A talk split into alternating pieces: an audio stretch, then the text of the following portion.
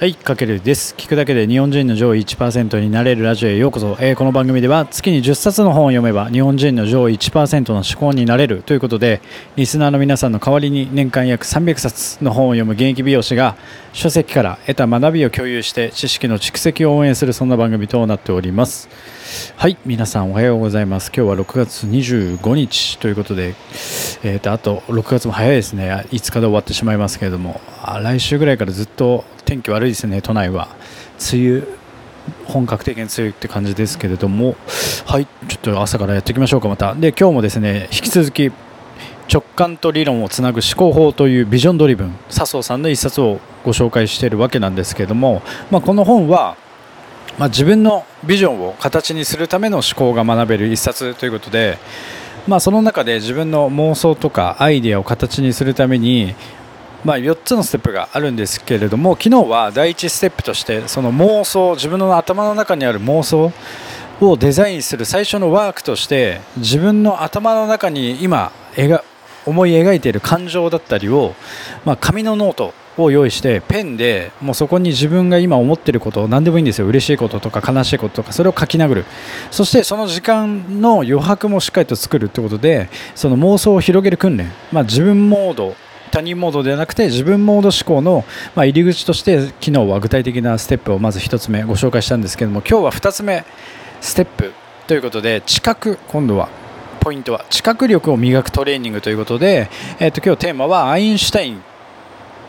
も実践している3つの思考トレーニングということでやっていきたいと思います。でですねぱり今このテクノロジーのまあ進化でさまざまな今情報っていうのが、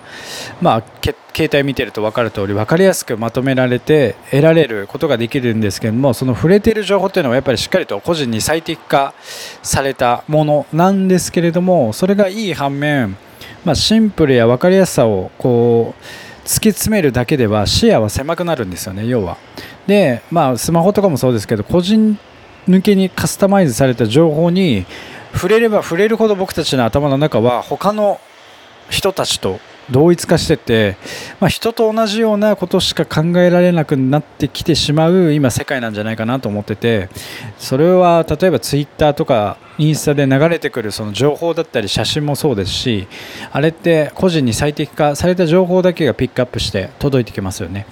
あとはそのアマゾンで何か買った時もアマゾンのリコメンド機能でこちらの商品もおすすめですっていうのが出てくるんですけどもあれはすごくなんだ情報として分かりやすくまとめられてるんですけども逆を言えばその他の人たちと同じような思考になってしまうということである意味なんだろう自分で考えなくてもこの正解とか必要な情報がすぐに得られる時代で自然と自分視点がやっぱどうしても失われていくというかでスマホの世界にこう独自の世界観は作りやすいんですけども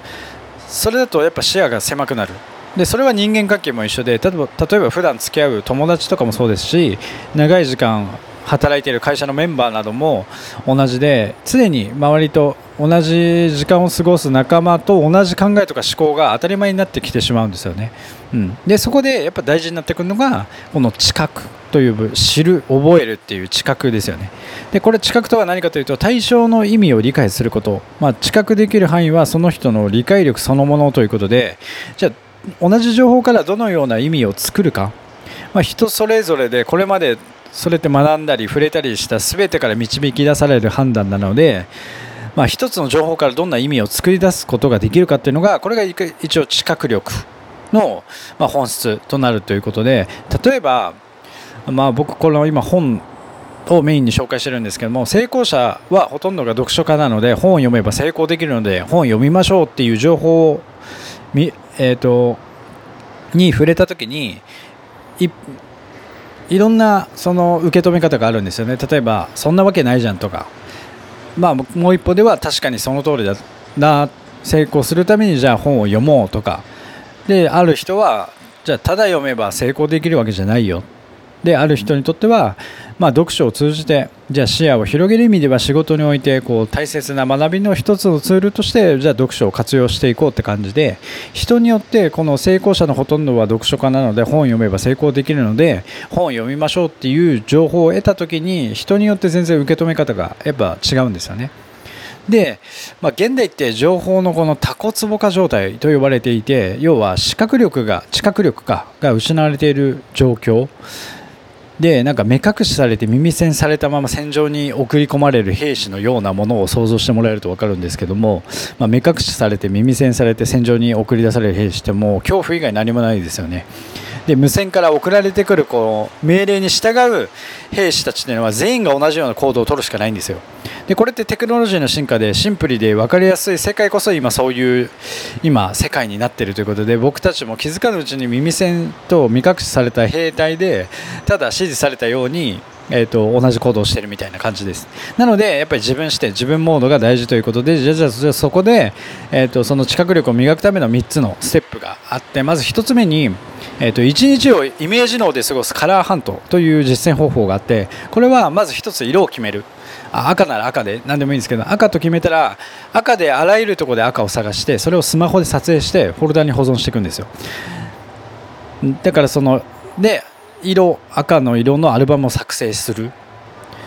でそれをどんどんストックしていく。例えばそれをこれすごくいいのはインスタグラムで別のアカウント作ってもう赤だけのアカウント作ってみたりとか。これもう別に見せる必要もないと思うんでそうやって、えっと、イメージトレーニング。脳の中でこう右脳を働かせるカラーハントっていうのは1つおすすめ。で2つ目にえーと、その箇条書きじゃなくて絵にして考えるインプットの解釈トレーニングというものがあるんですけどもこれも何か五感を通じて得た情報を自分なりの視点で解釈するためにこう自分の頭の中のありのままにアウトプットして考えることに取り組むということが大事でこの時に一般的にはやっぱり箇条書きだったりメモしてなんか得た情報を書くんですけどじゃなくて言葉を使わずに絵で考えて書き出すっていうトレーニングをしてみるでこれ落書き風にやるのが一番いいですよね、まあ、のまっさらのノートに、えーと、得た情報を言葉じゃなくて絵にして起こしてみる。でこれっていうのはあのアインシュタインさんも思考の初期の段階では主にこう視覚的なイメージを使ってたんですよ。要は落書き風にやってたと。だからこう天才と言われる科学者さんたちは最初はこう落書きから思考の初期は落書きからスタートしてると言われているのでこの妄想を1枚の絵にするこうなんだろうビジョンスケッチっていうのをトレーニングとして取り入れるとすごくいいと思います。で3つ目に、えーと、知覚力を磨くムードボードっていうのがあるんです。これもすごくね、えーと、実践しやすい方法で、まあ、何かというとまず期間を決めて、まあ、1ヶ月なら1ヶ月1週間なら1週間。毎日気になったものを写真に収めてみるっていう方法。で要はなんか欲しい服があればその画像あとは電車のつり革広告とかで気になったものを、えー、と写真撮って、えー、とストックする。あとは夕暮れの街並みとかなんかあと気になったもの何でもいいのでとりあえずその中からえっと、毎日気にな気になったもの自分の感性に素直に気になったものをちょっと写真に収めてみる。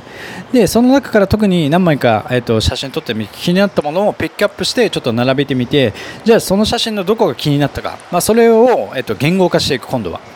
でそれは文章よりもなんかインスタのハッシュタグ風に一言で表していくみたいな感じでこの3つ目のステップっていうのは要は絵から入って言葉に落としてまた絵に戻して言葉にしてみるっていうこう言葉と言語化となんか絵の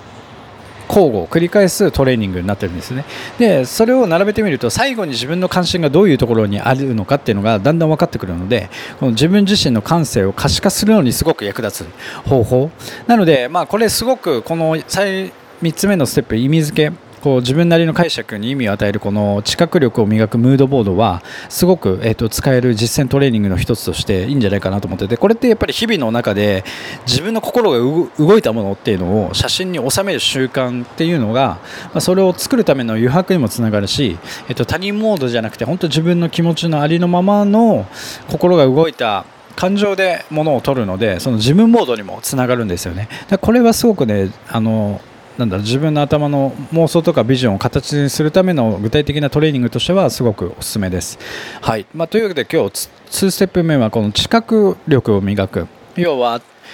なんか得た情報に対してどんな意味付けをしていくかを鍛えるためのトレーニングとしてまず1つ目にえーとつ言いましたっけ僕。1つ目にそのカラーハント、まあ、色をあらゆるところで探すで2つ目は、えーと、言葉でインプットするんじゃなくてまず絵でインプットしてみる。で3つ目にその自分の心が動いたものを、えーと、街中で見つ発見して写真に収めていくっていうトレーニング。この3つのトレーニングは普段から多分実践しやすいと思うんですよね、まあ、こう慣れてないと最初は大変かもしれない知れないんですけれどもこれをやることによって他人モードじゃなくて自分モードの感性に従って、えーと考えが鍛えられますのでぜひ実践してみてください。はいというわけで明日はですね3つ目のステップ具体的な自分の妄想とかビジョンを形にするための、えーと、具体的な次3ステップ目をお届けしていきますのでぜひお楽しみに。ということで今日は以上になります。何か今日の内容で役立つ内容と感じてもらいましたらぜひフォローコメントいいねいただけると大変励みになりますのでぜひよろしくお願いします。はいというわけで今回は以上になります。かけるでした。ではでは。